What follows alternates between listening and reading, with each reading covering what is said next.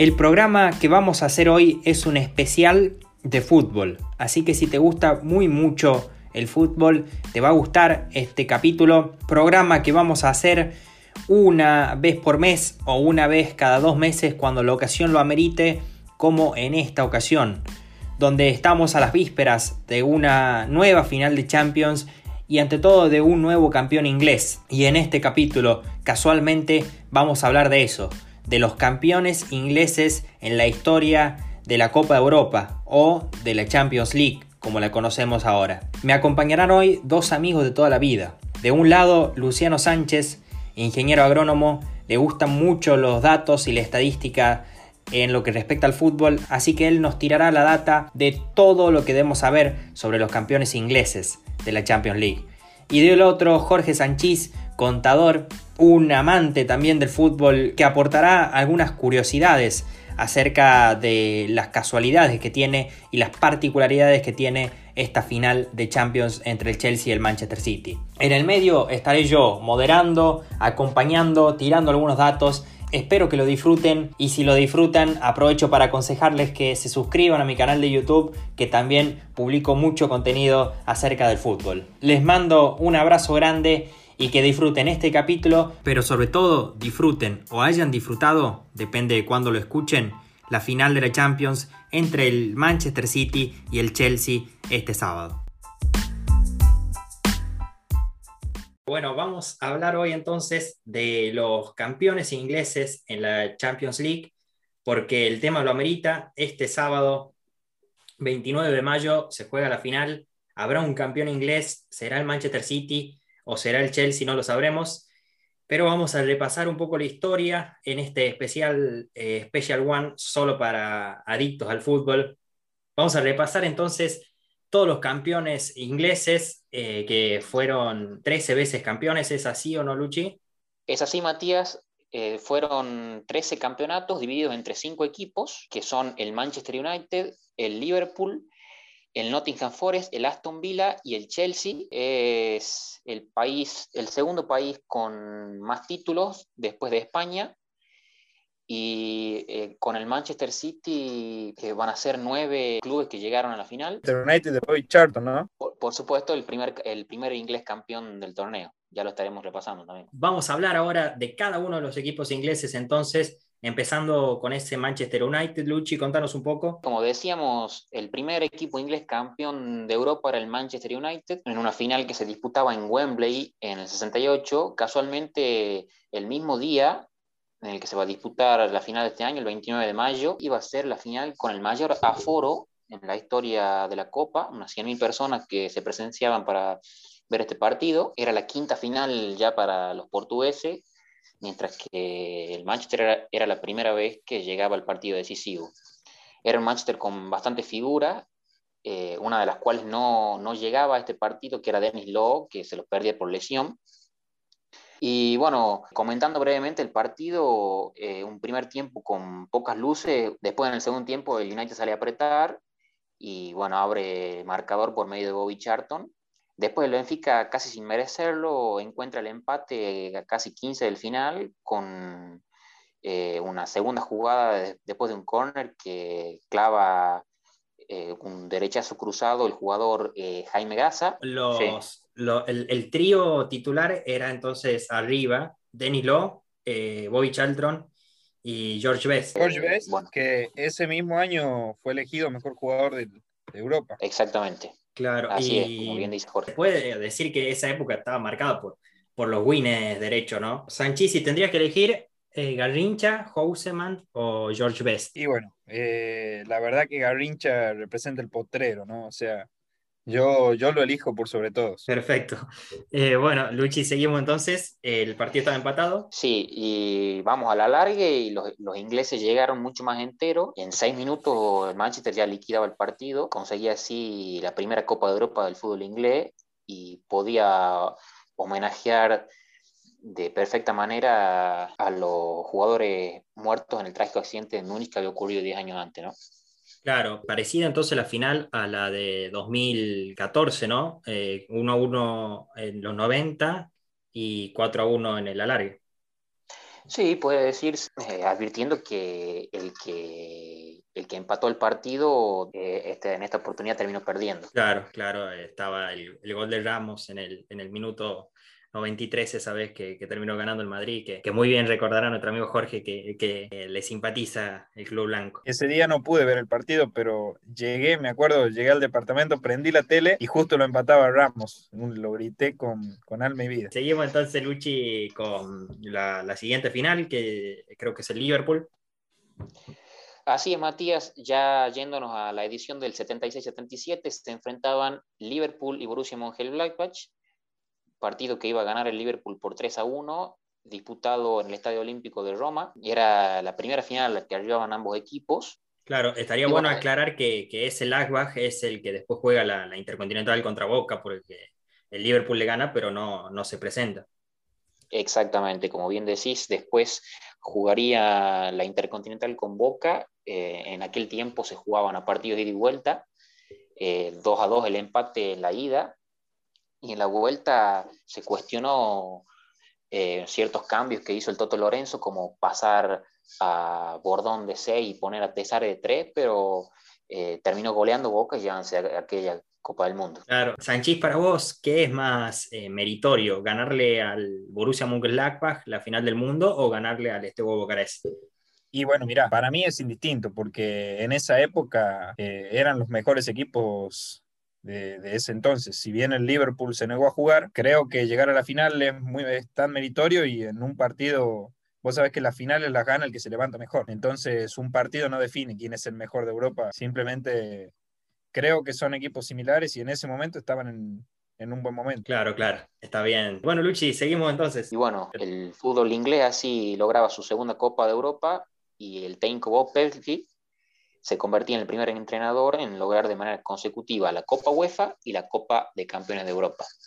Eh, hay, que, hay que ganarle una final a los alemanes. ¿eh? Y sí. Que ojo que el Chelsea ya lo hizo. Claro, y en su casa encima. Seguimos entonces con la otra final. La siguiente final, nuevamente el Liverpool campeón, la edición del 77-78, es decir, la siguiente.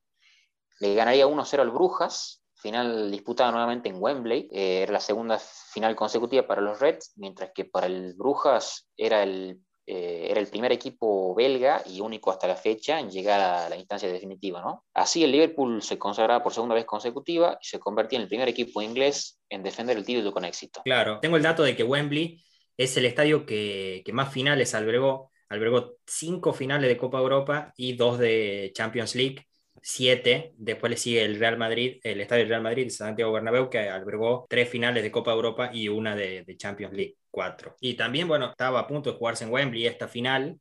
Hubo un arreglo para que se juegue en Portugal, pero, pero si no era en Estambul eh, o, en, o en, Porto, donde se va a jugar ahora, se iba a analizar de jugarla acá y una de las posibilidades era Wembley. Sí, ¿Habrá alguna vez una final de Europa en América? Qué pregunta, sería, sería, sería lindo para mí, pero yo no creo que nadie en, en América tenga la plata como Florentino Pérez para, para poder lograr eso. Y esperemos que no, porque bueno, eh, es algo que también está fuera del reglamento, pero bueno, en el fútbol con plata de por medio se puede lograr cualquier cosa, así que quién sabe. Claro, bueno, ante esto le invitamos a la gente a seguirme en mi canal de YouTube, MS9, eh, hay contenidos de estadios y seguramente muy pronto estaré subiendo alguno de, de Wembley, la Catedral del Fútbol, donde tiene, me contaron un hermoso museo para, para ir a conocer. Seguimos nomás. Fíjate, Matías, esta particularidad que los últimos dos años que acabamos de repasar hubo bicampeones tanto de Copa de Europa como de Libertadores. Por un lado el Liverpool, por otro lado Boca. Y fíjate que en ninguna de las dos intercontinentales se llegaron a enfrentar. Como decíamos antes, en la del 77 la jugaron Boca Borussia Mönchengladbach y la del 78 no se disputó. Claro, eh, no, no, tenía la suerte Boca de, tener un presidente por ahí como Rodolf, que le diga al Liverpool en el 78, anímate a jugar, que no somos tan buenos. Sí, bueno. Bueno, después en la siguiente edición, la de 78-79, se iban a enfrentar Nottingham Forest Malmo. Sería victoria 1-0 para el Nottingham. La final se disputó en el ¿eh? estadio, sí, impresionante. Curioso. Sí. La verdad que dos equipos muy particulares eh, fuera de todos los focos hoy en día. El Malmo creo que es más conocido por porque Zlatan es hincha que por, eh, por esa final, pero bueno, es como si hubiera llegado eh, Defensa y Justicia contra eh, Guachipato a una final de Libertadores. Es Colón Independiente Santa Fe del año pasado en la Sudamericana. Claro, pero en la Sudamericana o en la Europa League se presentan esas sorpresas de vez en cuando. Champions League es muy difícil. Sí, recordemos, eh, por citar alguno, eh, al 11 Caldas campeón del 2004, ¿no? Claro, claro, pero eh, es difícil que se encuentren dos sorpresas en una la verdad, sí, sí, la, verdad que sí, una locura. Sí, sí.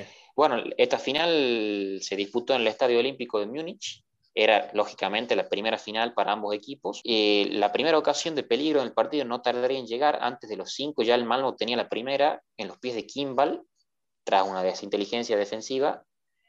Pero bueno, el número 11 del Malmo definió de muy mala manera y la pelota cayó mansita en las manos de Peter Shilton. Finalmente, el Forest podría encontrar el gol en la última jugada del primer tiempo con un desborde de Robertson por izquierda que saca un centro pasado y por el segundo palo aparecería Trevor Francis para empujarla de cabeza. El equipo inglés lograba algo histórico, se consagra campeón de Europa a solo dos años de ascender a Primera División. Lo hacía de manera invicta y, y sin jugadores que no sean británicos en su plantel, era algo histórico. Qué increíble que, eh, parecido a lo de Rosario Central en Argentina, que fue el, el único campeón después de, de ascender a, primera. Sí, la verdad que muy difícil ya de encontrar algo así hoy en estos días, ¿no? Eh, claro. Ya que puedan disputar una Copa Europea sería algo muy difícil. Sin ir más lejos, uno de los mejores recién ascendido en, en las cinco grandes ligas en esta temporada fue el Leeds de Bielsa y se quedó bastante lejos de por lo menos disputar eh, una Europa League, ¿no? Claro, y, y, en Argentina Platense y Sarmiento no, no, avanzaron a, a, los playoffs. Eh, nombraste a Peter Shilton, ¿puede ser? Sí, sí. ¿Es el mismo Peter Shilton de, de esto? Picardía. Y no era faltar el respeto a nadie, como dicen ahí, que esto, que el otro. O los ingleses dicen, no, porque es una falta de respeto. Bueno, pero... Shilton dijo, dijo no, no, no lo invito a, a, a, mi partido homenaje porque me hizo un gol con la mano. ¿Y quién quería ir a tu partido? es el mismo, ¿no?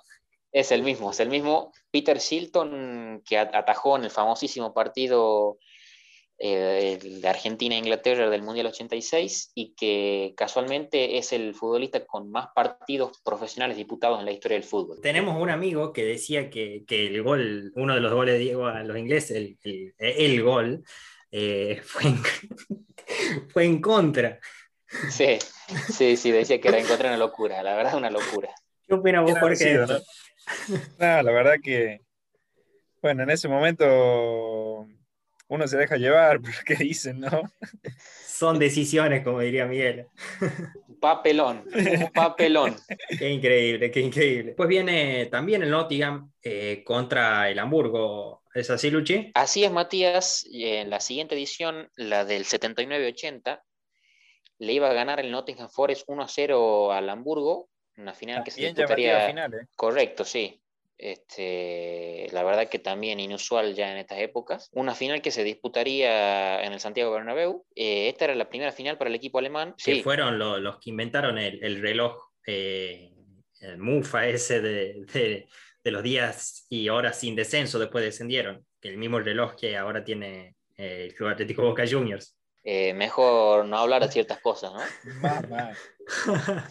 bueno, como decíamos, era una final muy distinta en cuanto al juego con respecto a la final anterior, porque el equipo alemán fue el que salió más decidido eh, a, a, buscar el partido, pero eh, chocó contra Peter Shilton. Sin embargo, a pesar del dominio de los alemanes, Robertson eh, hace una buena jugada de izquierda al centro remata de derecha y puede abrir el marcador para los ingleses. ¿Te acordás ese, ese, ese juego de play que te, que te había regalado yo que eran leyendas y que estaba el Nottingham Forest? ¿Jugaste alguna vez con el Nottingham Forest o no? No, para ser sincero, no, no jugué nunca, pero, pero el Nottingham Forest la verdad que era un equipo muy recordado porque uno que conocía en su momento mucho de fútbol le era muy raro cuando a la hora de buscar los campeones eh, de la Copa de Europa era muy raro verlo en, en el historial. Y uno claro. se ponía a buscar la historia y la verdad que lo que hizo Brian Clough con ese equipo fue algo increíble, ¿no? Claro, claro, los, hinchas del Nottingham, si, si, alguno sabe español y escucha esto, bueno, dirá, no, no, si somos reconocidos, pero si decimos que fue una sorpresa que llega a la final, eh, es por algo, ¿no? Sí, totalmente, totalmente. El Nottingham iba a ser bicampeón y se convertía en el único equipo europeo hasta la fecha en tener más títulos internacionales que locales. La leyenda de Brian Clough, la verdad que tocaba techo, algo inolvidable. Está loco. Eh, si no me equivoco, algo que aquí en Sudamérica solamente logró Talleres, eh, ganando eh, una de las copas con Mebol, si, no, si mal no recuerdo. Son cosas que pasan en el FIFA nada más.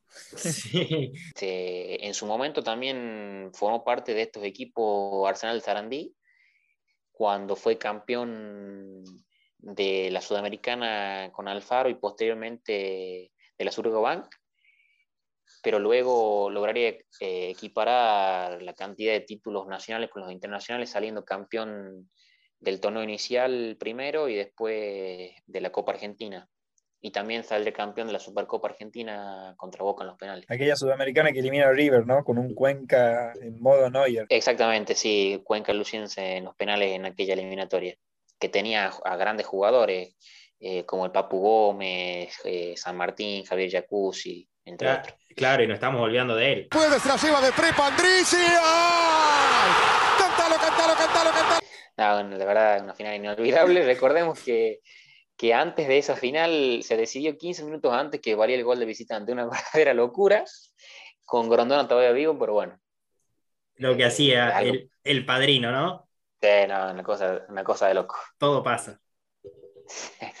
ah, sí, exactamente. Bueno, seguimos entonces con el Nottingham. Por supuesto, la última copa que lograría el Nottingham allá por el año 80, eh, con la leyenda de Brian Clough, que entre muchas de sus frases alguna vez dijo que si Dios hubiese querido que juguemos a los pelotazos, le hubiese puesto césped al cielo. que eran, que eran. Eh, también, eh, bueno, aclarar que el Nottingham ahora está en, segunda, le cuesta mucho, hace años que, que, no juega en primera, eh, y que bueno, fue, fue de esas cosas que, increíbles que tiene fútbol. Sí, así es. Y eh, hace unos años eh, se enfrentaron en segunda Nottingham Forest con Aston Villa, siendo la primera y única vez que eh, se enfrentaron campeones de la Copa de Europa en una división menor. Bueno, el que sigue creo que es el Liverpool, ¿no? que ahí en el 80-81.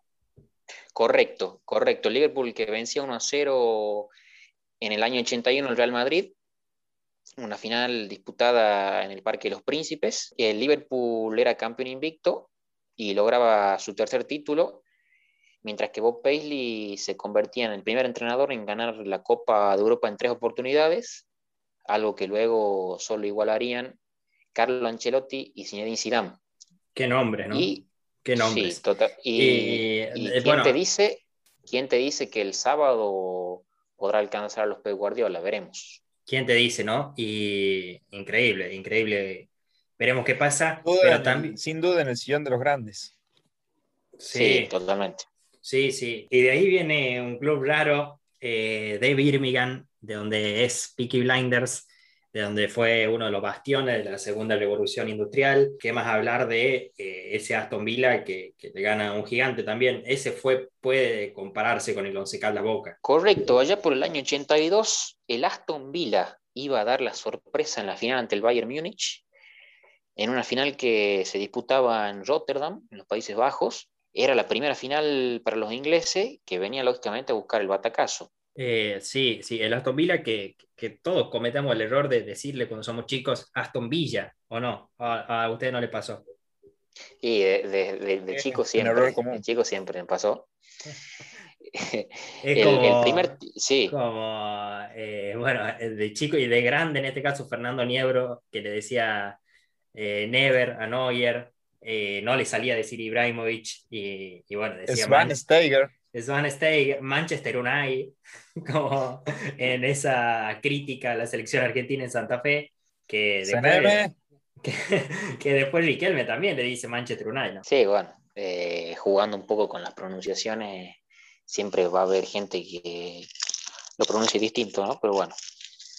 Sí, sí, totalmente. Seguimos nomás. Y la frase, los goles que se eran en un arco se convierten en el otro, se iba a hacer presente aquí en este partido porque los villanos en una de las pocas aproximaciones al arco de Müller pudieron convertir. Así de esta manera el Aston Villa lograba lo insospechado y ganaba su primera y hasta ahora única Copa de Europa.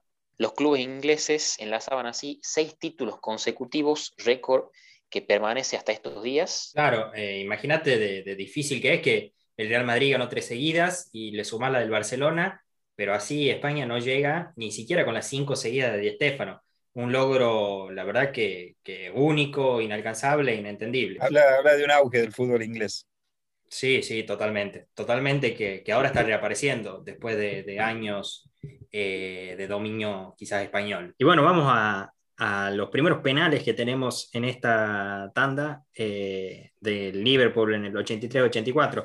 Un Liverpool que también otra historia particular es la de You Never Walk Alone. ¿Cómo nace?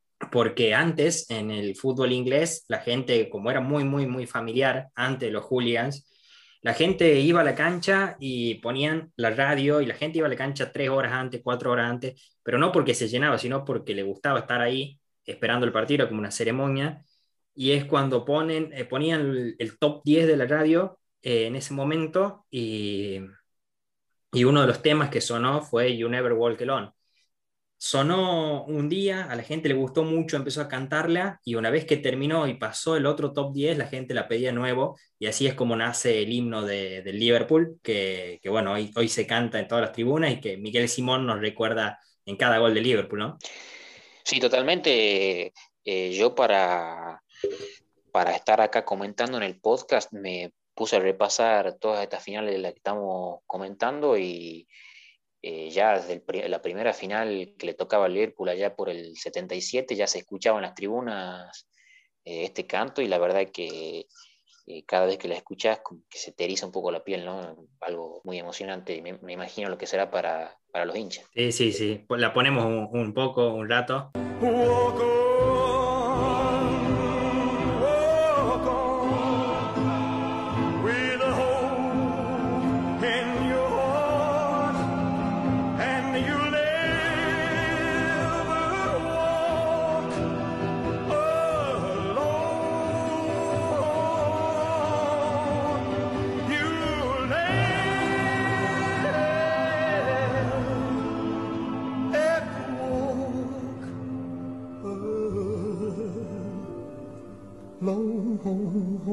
Bueno, hermosa canción, hermosa canción. Seguimos entonces con lo que fue ese Liverpool-Roma en el estadio casualmente olímpico de Roma, algo que le pasó al Chelsea, que fue de punto a jugar una final de visitante y que, terminó ganando, ¿no? Por penales encima. Así es, igual que le iba a pasar al Liverpool en esta oportunidad, eh, sería el primer equipo en poder eh, derrotar al, a un equipo local, justamente, a pesar de que administrativamente la Roma iba a ser visitante, eh, iba a jugar en su propio estadio. Eh, era la primera final para los italianos. El Liverpool era quien se iba a poner en ventaja a los 15 con un gol de Phil Neal, que iba a encontrar una pelota a la deriva dentro del área y la iba a mandar a guardar. Con este gol, Phil Neal se convertía en el tercer defensor en marcar en dos finales de Copa de Europa, después de que lo habían hecho Vasovic y Yemel, algo que posteriormente lograría también Sergio Ramos. El uno. convirtiéndole en ambas finales al Atlético de Madrid, en el 2014 y en el 2016. En offside, pero bueno. Sí, bueno. Eh, vale. Un poco lo que se acuerdan de eso. Sanchi, si te digo la Roma eh, ¿cuál es el primer jugador que te acordás? Francesco Totti. ¿Y el segundo? Y bueno, Leandro Paredes porque es argentino. no, a mí me pasa de, Samuel, de tenerlo tan ligado a, Samuel de la Roma, y por ahí, bueno, Bati, pero bueno, Totti también es muy importante, y ni hablar de, Daniele De Rossi, ¿no? Sí, totalmente eh, imposible en el caso mío que soy de Boca, imposible olvidarse de Daniel que estuvo un año con nosotros acá. Eh, como, bueno, comentábamos ya, el, Liverpool se había puesto en ventaja con aquel gol de Nil. Eh, unos minutos antes del descanso iba a poder empatar la Roma. Y llegamos así a la primera tanda de penales para decidir eh, el campeón de la Copa de Europa. Una tanda recordada por los bailes que hacía el sudafricano nacionalizado zimbabuense Bruce Groveler. bueno, el Liverpool se hacía así con su cuarta Copa de Europa y culminaba así con una época de gloria del fútbol inglés con siete títulos en ocho años, nada más y nada menos. Tremendo, tremendo lo de Liverpool. Eh, y de ahí viene la, gloriosa, el el primer milagro de un equipo inglés llamado el milagro del Camp Nou. Después vendrá el milagro de Estambul, pero esa final que, que después en 2019 hubo un remake en, en América eh, con la final Flamengo River pero esta, esta fue increíble. Sí, eh, el fútbol inglés iba a tener que esperar 15 años para poder ver a un equipo de su país salir campeón. Iba a ser en el año 99, que se enfrentaban el United con el Bayern Múnich en el Camp Nou, como bien decías vos. Eh, dos equipos con muchísima historia que buscaban justamente el título después de bastantes años. El Bayern iba a abrir rápidamente el marcador, se iba escapando Janker y lo derribaban en la puerta del área y el tiro libre sería transformado en gol por Basler y lograba aguantar el Bayern, el partido ya se moría, teníamos tiempo cumplido. En el minuto 91, el Manchester disponía de un córner y hasta el arquero Schmeichel iba a buscar el milagro. El, el centro lo tiraba Beckham había un despeje por parte de los defensores del Bayern, la agarraba con una volea de derecha mordida a Ryan Giggs y en el camino alcanzaba a desviar la Teddy Sheringham y empataba el partido. Eh, en tiempo de descuento, el, Manchester mandaba el partido a la largue. ¿Pasaba algo antes? Claro, claro. Eh, pasaba algo antes. También aclararle a la gente que en, acá en Inglaterra los relatos se dicen yes cuando hacen el gol y no gol. Eh, que por ahí eso, eso es lo que nosotros tenemos, tenemos mejor, ¿no? Porque comparemos esto.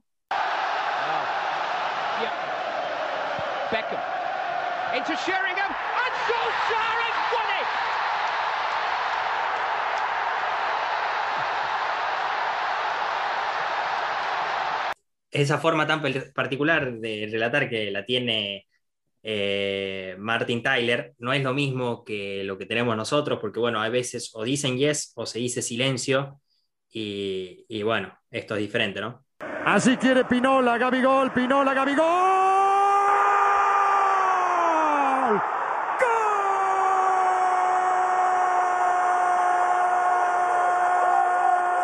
¡Gol de Flamengo! 46 y medio. Gabriel, Gabigol, bueno, eh, Jorge, no sé si estás para continuar después de esto. Está bien, está bien, un poco, me seco las lágrimas y sigo. Bien. Eh, perdón, yo había, había dicho que el partido se iba a la largue. Bueno, vamos a esperar un poco. En el minuto 93, el Manchester iba a tener otro tiro de esquina. Otro centro de Beckham. Peinan el palo, en el primer palo Teddy Sheringham y aparece por el segundo palo el actual entrenador del Manchester, Ole Gunnar Solskjaer, para mandarla a guardar. Como muchos imaginarán, nadie en el estadio entendía lo que estaba pasando. El Bayern había llegado al minuto 90 ganando el partido y cinco minutos después el que festejaba el título del equipo inglés. Sin duda, una de las finales más inolvidables de la historia de la Copa de Europa. El Manchester volvía a conquistarla después de 31 años lo hacía de manera invicta y se transformaba, ojo a este dato, en el primer equipo inglés y único hasta la fecha en lograr el triplete. Imagino que Solskjaer no estará tan contento hoy, ¿no? Como quizás sí lo estuvo en esa fecha. Nacía, nacía también la, figura de David Beckham un poco ese día, porque antes era destacado, pero esa, esa vez lo vio el mundo, empezó a ver su belleza no, no solo dentro de la cancha, sino afuera, y después de eso, bueno, vino la fama, eh, la ropa cara para, para, vestirlo y para que, para que haga publicidad y todo lo que siguió después con David Beckham, ¿no? Totalmente, un David Beckham que eh, se haría todavía más famoso, nos tocó sufrirlo a nosotros en el Mundial 2002, eh, una cresta que en ese momento eh, se hizo muy popular y bueno, marketing tanto adentro como fuera de la cancha también, una pegada prodigiosa.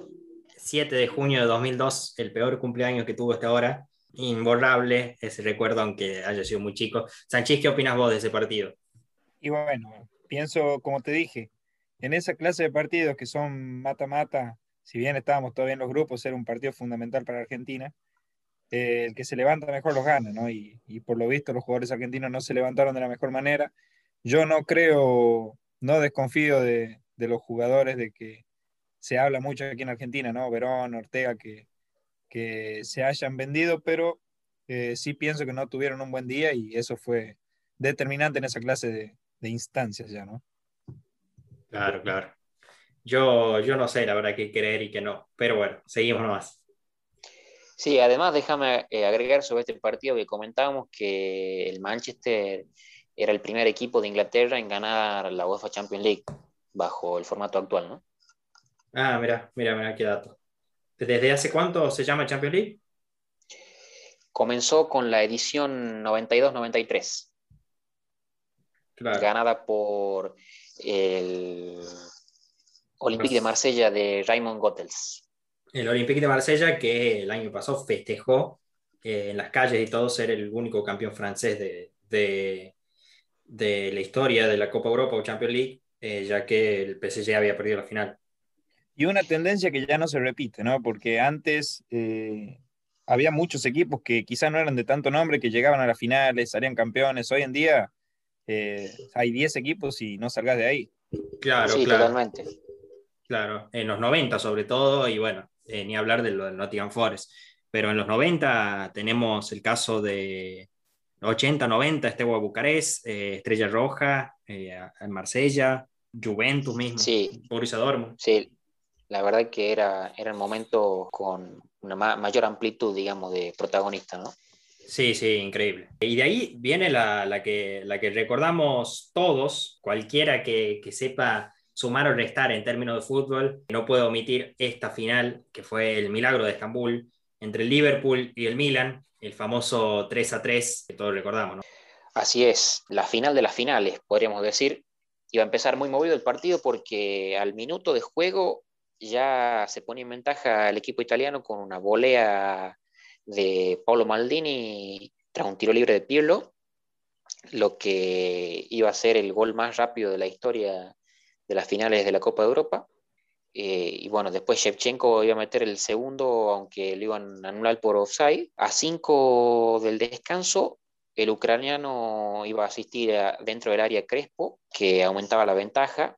Hernán Crespo, que era en ese momento el primer jugador en convertir en final tanto de Copa Libertadores como de Champions League, algo que después también lograría Neymar, ¿no? En el 2015, marcándole a la Juventus después de haberle marcado a Peñarol en la final de 2011. Claro, que Crespo para nuestra generación eh, es como lo que representaba el Bati para por ahí la generación anterior, porque todos recordamos ese 2006 como nos deleitábamos con Saviola Crespo. Sí, por supuesto.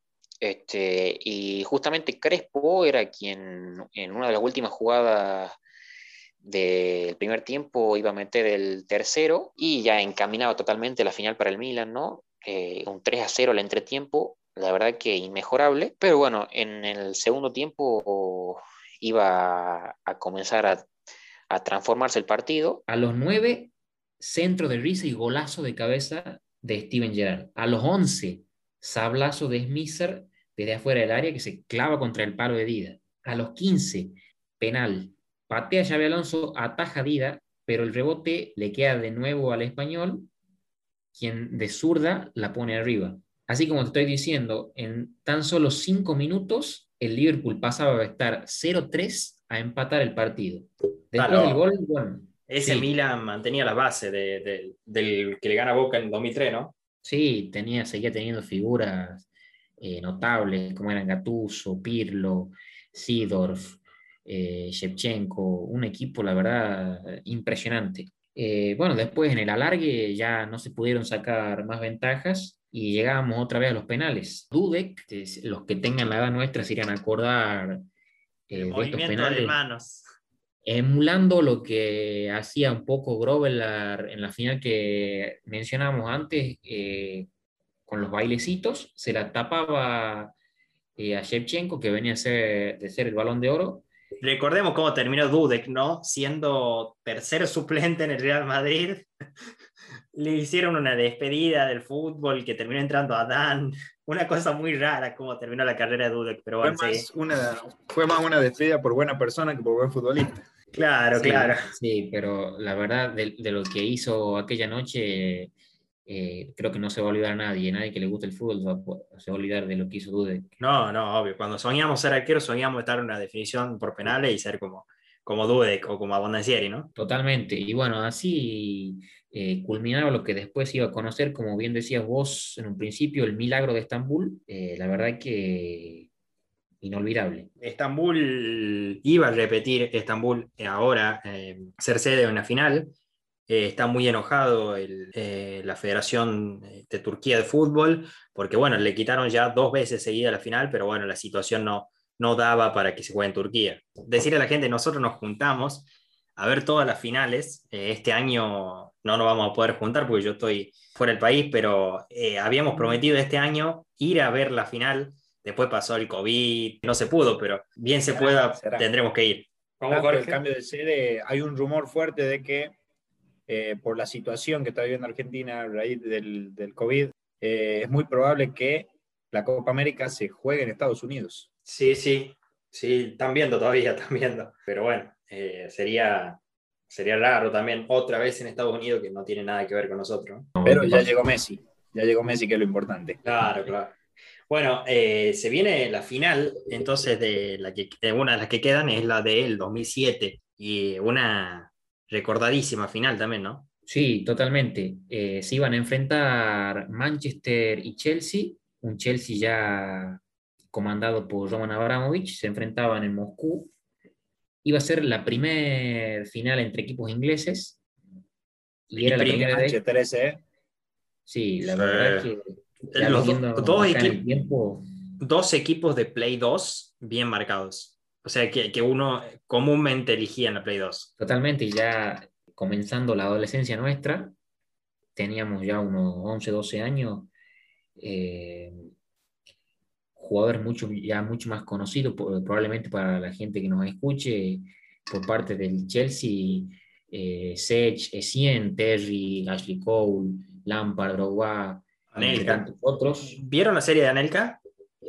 Sí, sí, la ah. recomiendo bastante, eh, para la gente que nos escucha, la recomiendo al documental de Nicolás Anelka. ¿Aparece eh, ese partido o no? Sí, él cuenta ese partido, se acuerda, se acuerda muy claramente de cómo fue, cómo fue el penal, Así como, así como hoy eh, el mundo se desequilibra porque Telles hizo el penal, en ese momento era obvio que, que Anelka erraba. Sí, la verdad que, como alguna vez diría algún periodista, en el diario de mañana estaba escrito que se erraba ese penal. Y que Juan Mata también erraba con, contra el Bayern, ¿no? Era cantadísimo.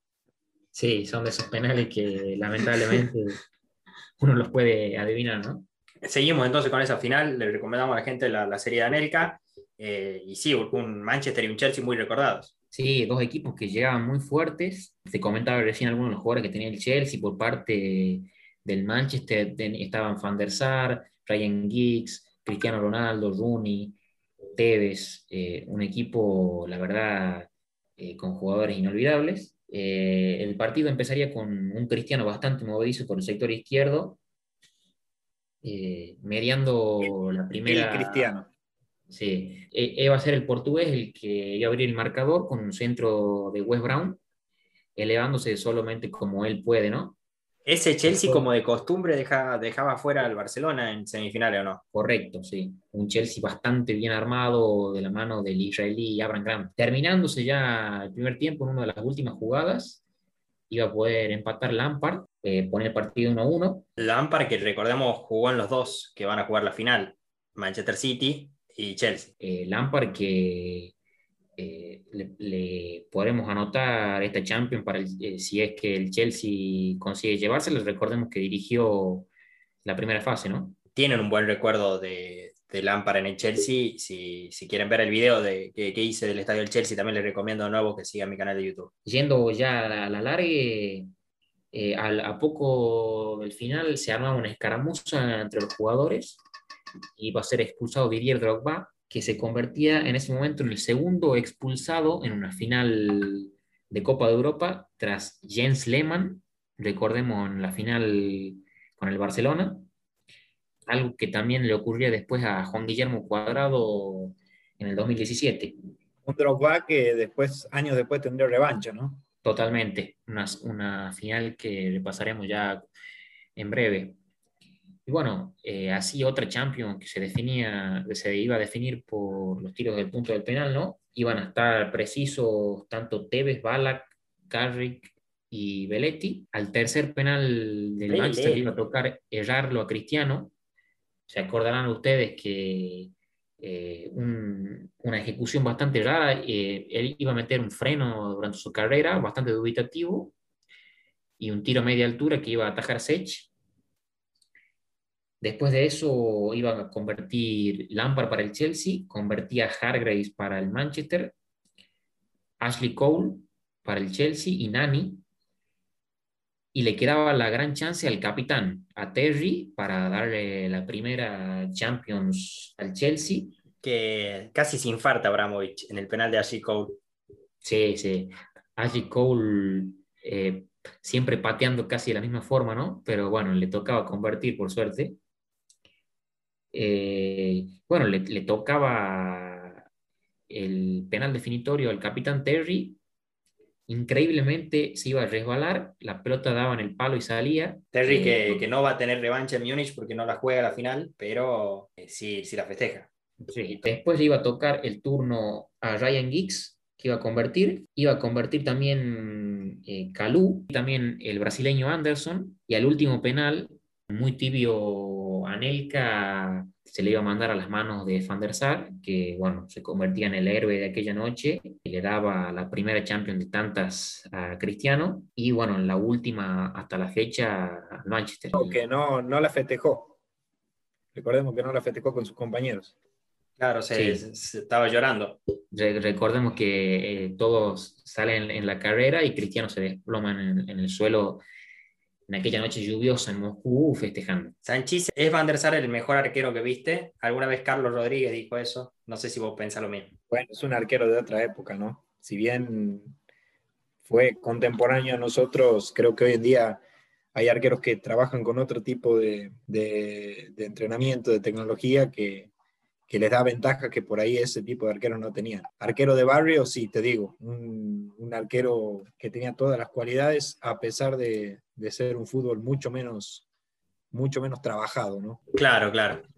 Y bueno, de ahí, ¿a cuál final pasamos? A la de Múnich, ¿no?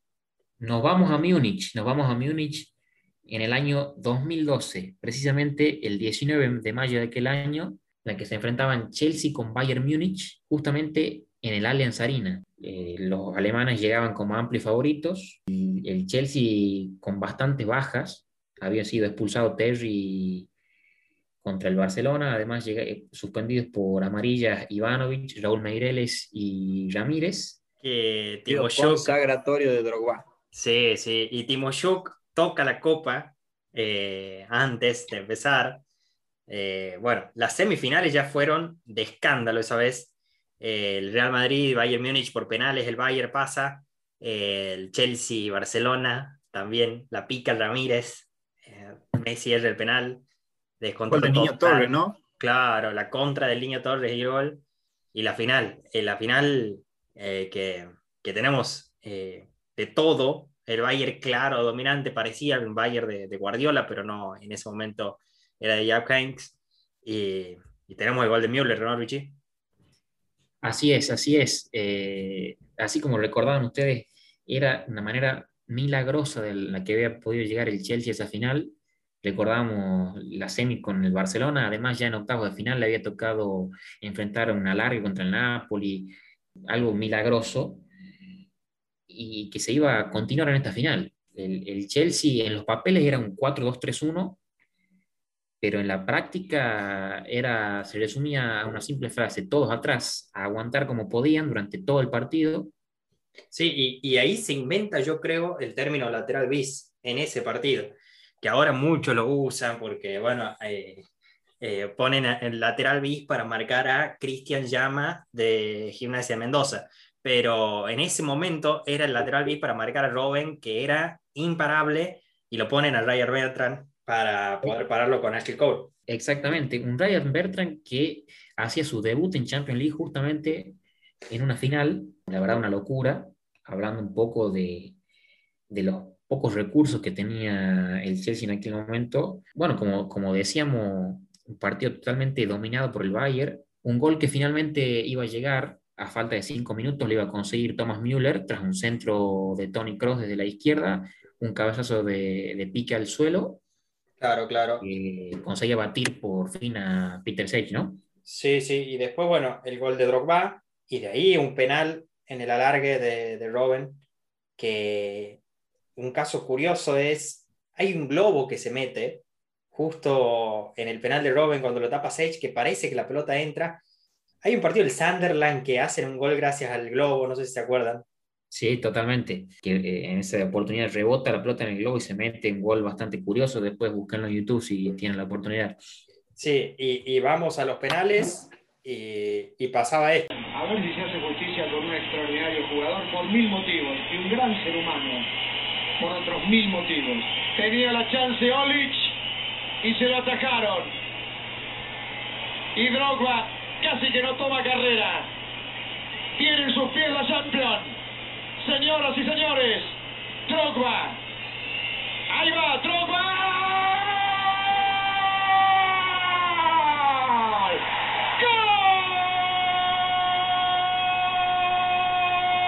Fiesta total en Londres, David Luis arrodillado rezando como todos los brasileros que juegan al fútbol. Eh, ¿Será así esta vez? ¿Qué opina Jorge? En ese partido, quien no era hincha del Bayern era hincha del Chelsea. Era así. Pues sobre todo después de ver el partido de Drogba. Y déjame decirte, esta final tiene bastante, eh, bastantes condimentos que la hacen similar a aquella, porque desde cuarto de final las casas de apuestas dan como favorito a Manchester City para esta final. En igualdad de condiciones llegaba Bayern a jugar aquella. Y otras particularidades, déjame contarte, de esta Champions con la última que ganó el Chelsea, es que Chelsea en aquella edición eliminó a un equipo portugués en cuarto de final, como fue Benfica, en esta edición fue con Porto, y en la semifinal eliminó un equipo español, como es el Barcelona, el partido que, que comentaban ustedes hace un rato con el gol de Ramírez y el Niño Torres, en esta edición eliminó al Real Madrid, así que eh, si nos llevamos por estas cosas en común, se podría decir que Chelsea no tiene nada perdido por más de eh, por más que empiece como punto en, este, en esta final. Sí, sí, sí, totalmente. Otra Totalmente. particularidad, en ese año el campeón de la UEFA Europa League fue un equipo español, Atlético de Madrid, que recordamos tuvo en esa edición un gran Falcao goleador de la competición, y en esta edición acabamos de dar con la noticia de que el campeón de la UEFA Europa League es Villarreal. Entonces, hay bastantes cosas en común con aquel año. Sí, sí, sí. Yo creo que el gol más importante de la historia del Chelsea fue ese de Drogba. Eh, si quieren el de penal, si cuentan los goles de penal, y si no, el empate al Bayern. Hasta ahora. Veremos qué pasa el sábado. ¿Y para ustedes cuál fue el del City? Yo creo que no hay duda, ¿no? ¿Para vos, Jorge? Bueno, no hay dudas que el del Kun Agüero, ¿no? Claro. Son situaciones límite, por eso el Manchester. Bueno, no digo nada. Sacó de cabeza Lescott. No, le queda todavía el partido, eh. cuidado. eh. Ojalá. Se viene de Jong.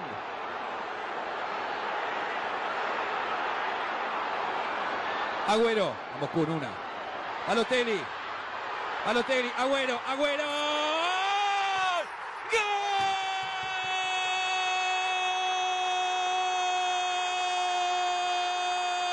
¡Gol! ¡Gol!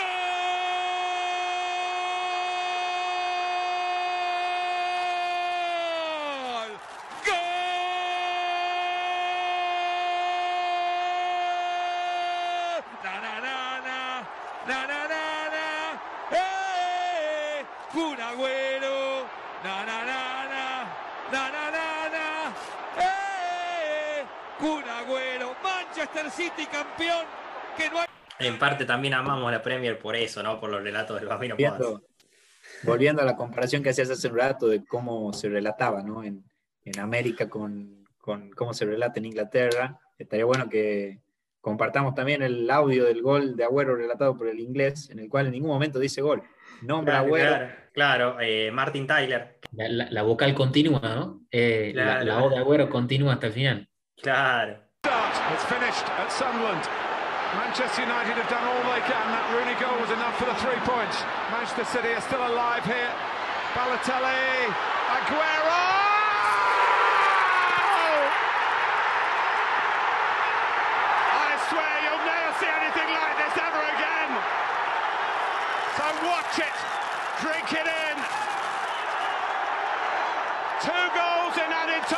Increíble porque no dicen gol, sino que le ponen un adjetivo, el primero que encuentren al gol. Es, es una forma muy diferente de relatar. A mí déjame con, con la Argentina. De último, un palomo. Totalmente. Eh, volviendo a lo que era aquella final en Múnich, eh, un Chelsea que aprovechaba el único tiro de esquina que tenían todo el partido para convertir. La verdad que eh, un partido increíble, increíble por donde se lo mire.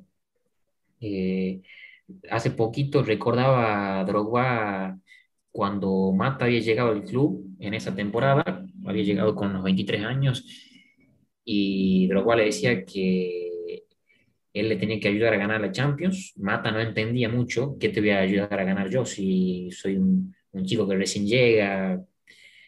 Y el destino quiso que después del gol de Müller en la mitad de la cancha, Mata le dice a Drogba, vamos Didier ahora. Drogba mirándolo un poco ya eh, decepcionado. Y el destino quiso que el gol lo convierta a Drogba con un centro tirado por Mata. Qué bárbaro. Tremendo, tremendo.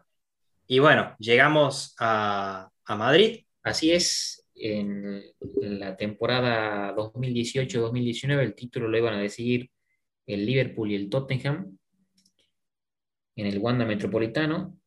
Era la segunda final inglesa. Tendremos ahora la tercera. Poco atractiva, ¿no? Sí, sí, eh, poco, poco atractiva, pero, pero también el camino fue increíble. El Ajax volviendo a intentar ser potencia, el sorpresivo Tottenham y lo que pasaba en semifinales, ¿no? Eh, recordemos esto. Para abajo para Origi.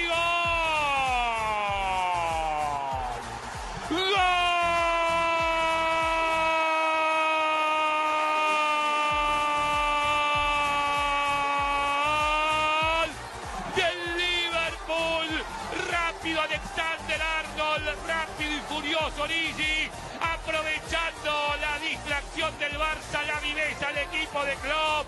No lo puede creer Piqué, tampoco Messi.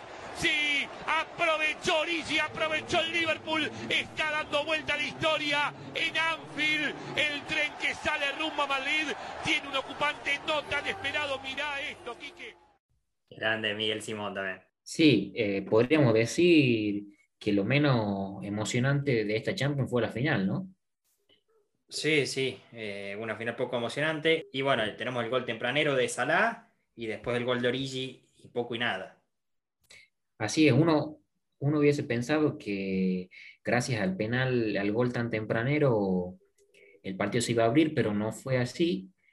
Iban 23 segundos cuando el árbitro cobraba un penal en el que la pelota rebotaba en el pecho primero y después en la mano de Musa Sissoko, que después el VAR eh, no cambió eh, la elección del colegiado. Eh, recordemos, bueno, esta era la primera edición en la que se hacía uso de la tecnología. El que iba a cambiar el penal por, por gol antes de los dos minutos era Mohamed Salah. Ese penal está, está muy eh, discutido todavía porque la regla dice claramente que si la pelota pega primero en una parte del cuerpo y después en la mano, no se debe considerar. Claro, claro. Bueno, esta fue nuestra versión de, de los, de los campeones ingleses hasta aquí y ahora veremos qué pasa eh, en 2021 con esta final Manchester City Chelsea. ¿Para ustedes algún pronóstico? Bueno, eh, contarle, contarle a la gente, ¿no? Que tenemos un pro de interno entre nosotros y se define todo en este fin de semana. Por el momento lo está ganando Matías. Pero bueno, para mí, viendo toda la, todas las coincidencias con aquella final, para mí va a haber batacazo, lo gana el Chelsea.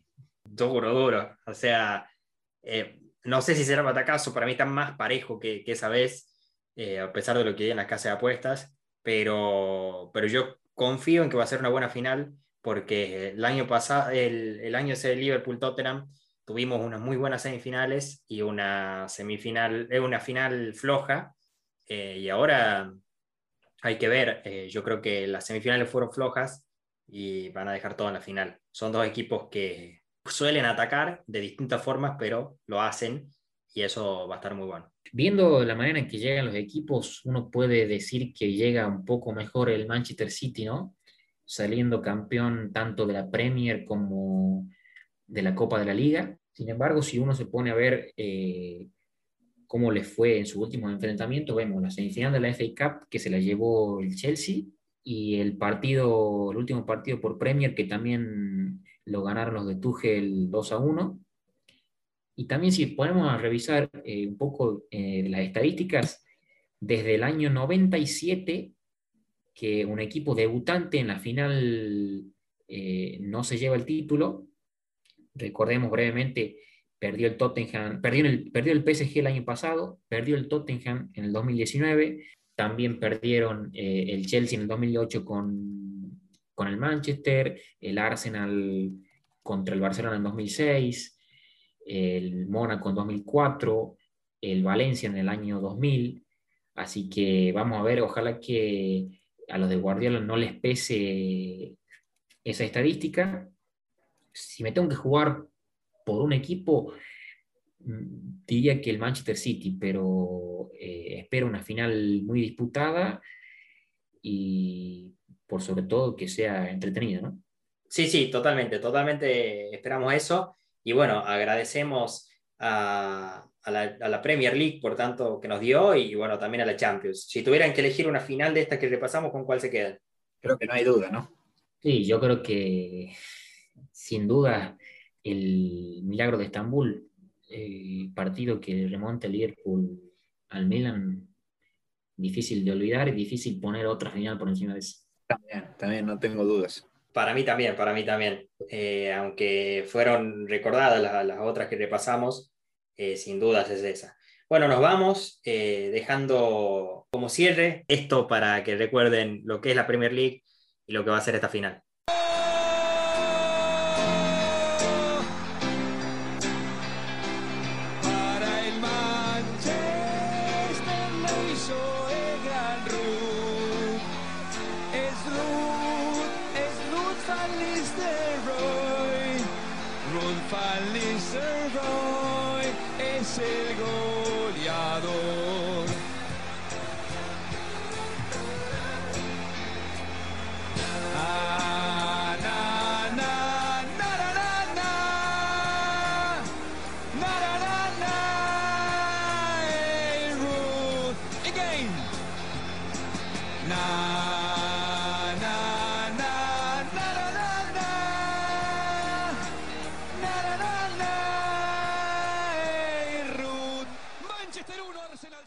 Bueno, esto fue todo hasta acá. Eh, vamos a hacer más capítulos de estos cuando amerite la ocasión, por ahí capaz que antes de la final de la Copa América o de la final de la Eurocopa. Veremos cuándo se da, no van a ser eh, tan seguidos, pero uno por mes capaz que tengamos en el canal. Así que les espero que les haya gustado este Special One dedicado a los adictos del fútbol. Bueno, muchas gracias Matías por invitarnos a tu podcast. Eh, invitamos a la gente que te siga también en YouTube, que se suscriba y bueno, un saludo y muchas gracias a la gente por haber escuchado. Muchas gracias, Matías, por el lugar para participar y, y el mayor de los éxitos de acá al final de tu, de tu podcast. Dale, dale. Muchas gracias. Nos vemos.